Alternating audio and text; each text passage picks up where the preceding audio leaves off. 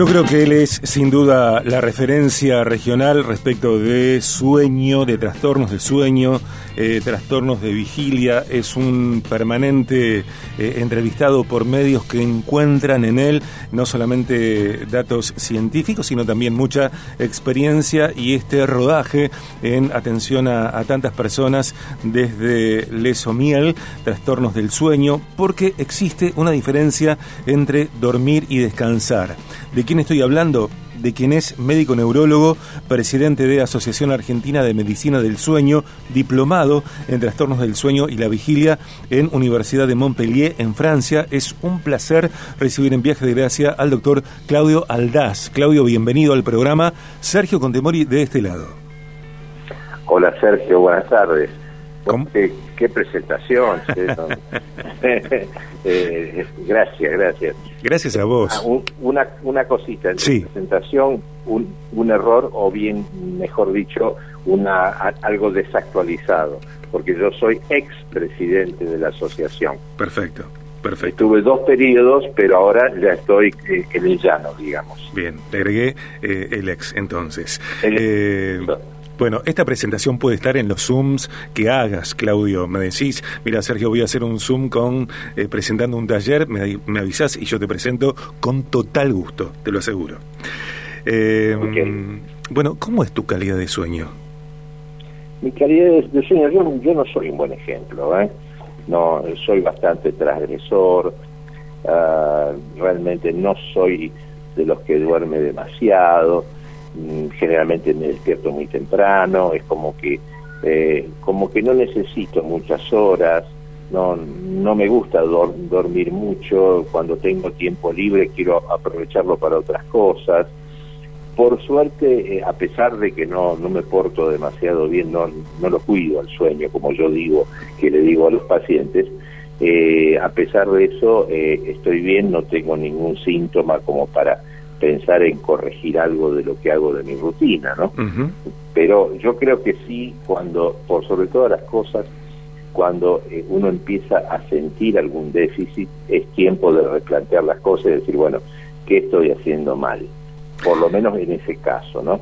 Después la, la cosa preventiva, está bien, yo, yo la pregono mucho y so- más que nada lo que le insisto a la, a la población en general es que cuide al menos tener un sueño eh, en horario regular y en, en- en una cantidad aceptable de horas, para no recortarle horas al sueño porque el día no nos alcanza, para no generar lo que le, le llamamos deuda de sueño, que, que la verdad que es un mal de la época, ¿no? Claro. Eh, porque como que pretendemos hacer demasiadas cosas, estar en varios sitios al mismo tiempo, eh, y eso conlleva una reducción del tiempo que le dedicamos al sueño.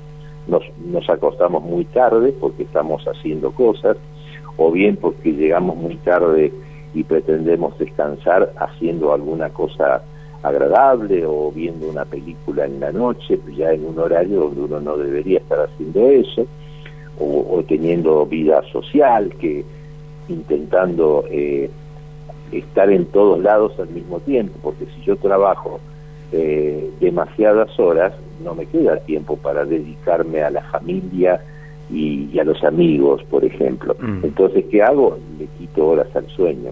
Esto es algo que uno lo recorta voluntariamente, ¿no? Porque es una, una decisión que uno toma. Pero creo que eso no está bien.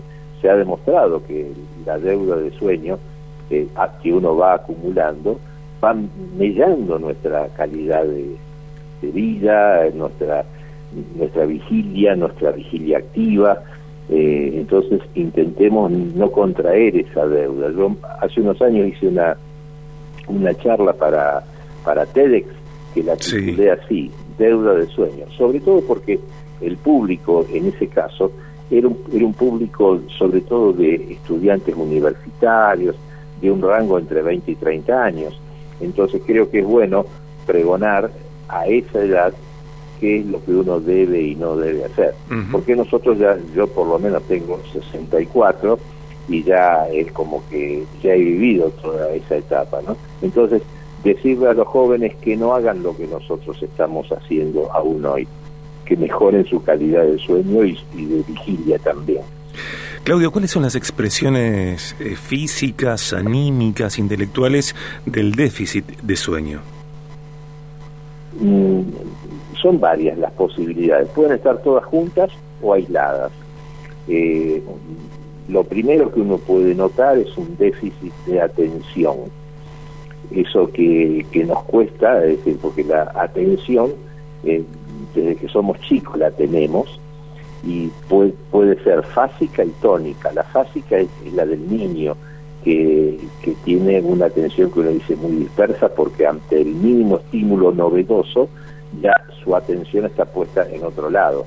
El chico no tiene una atención tónica, voluntaria, que es la del adulto, que es capaz supuestamente de, si él, por ejemplo, en una clase, él está sentado oyendo una clase, si el tema le interesa, si la charla es atractiva, no es monótona, se supone que uno puede sostener una atención permanente, a lo mejor durante una hora, no mucho más que eso, ¿no?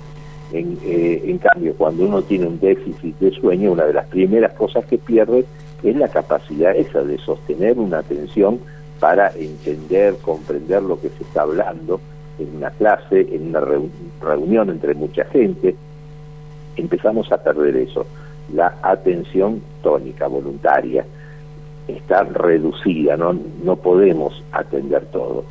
Luego viene la etapa de somnolencia, donde nuestro cerebro empieza a adormecerse y no lo podemos controlar, no lo podemos controlar a eso. Estamos en una sobremesa, en una reunión, en una clase, yendo a misa, conduciendo un vehículo, que es lo peor, que el sueño nos va adormeciendo. Entramos en lo que se llama una hipovigilancia.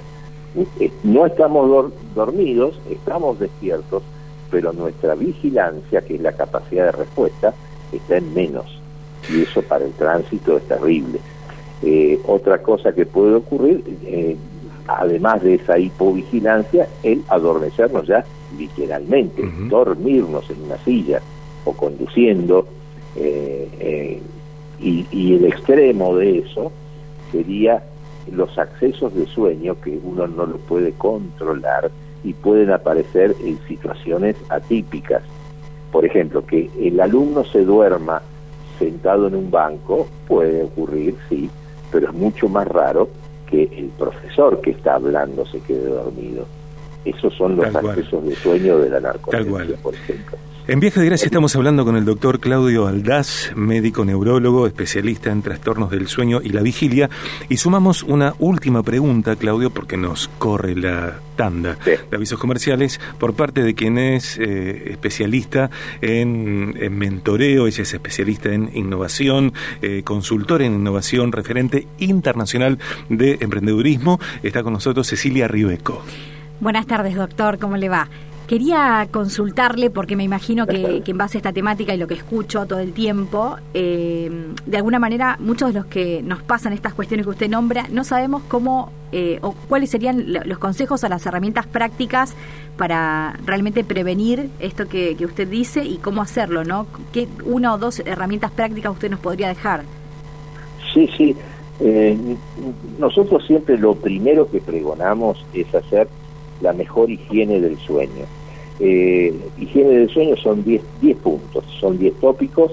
alguna vez lo, lo, armé de otra manera, son los mismos 10 puntos, y dije, bueno, ¿cuáles son los sí y los no de la higiene del sueño?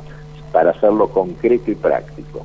Los sí, rutina regular de horarios de sueño, crear un ambiente propicio para dormir, oscuro, calmo, cómodo y fresco, realizar alguna actividad física al final del día, cambiar periódicamente almohada, colchón y todos los elementos que usemos, tomar un baño caliente, no una ducha rápida, previo a dormir y luego lectura y música tranquilizadora. Todas esas cosas está bien si uno las puede hacer. Después están los no. No, no comer demasiado en horario cercano al sueño. No consumir nicotina y alcohol en la noche no beber infusiones estimulantes luego de las 18 horas, café, té, mate, bebidas cola. utilizar en el dormitorio material de trabajo, computadora, TV, celular y permanecer tiempo prolongado en la cama despierto. Todas esas cosas son las que no debemos hacer. Excelente, Claudio. De verdad, un GPS para eh, sostener, recuperar o descubrir una buena calidad de sueño. Te dejo un gran abrazo y seguramente de aquí a un tiempo volvemos a charlar. Cuando quieras, un placer siempre. ¿eh? Gracias, muchas gracias. Un abrazo para todos. Un abrazo. El doctor Claudio Aldaz, en BDG.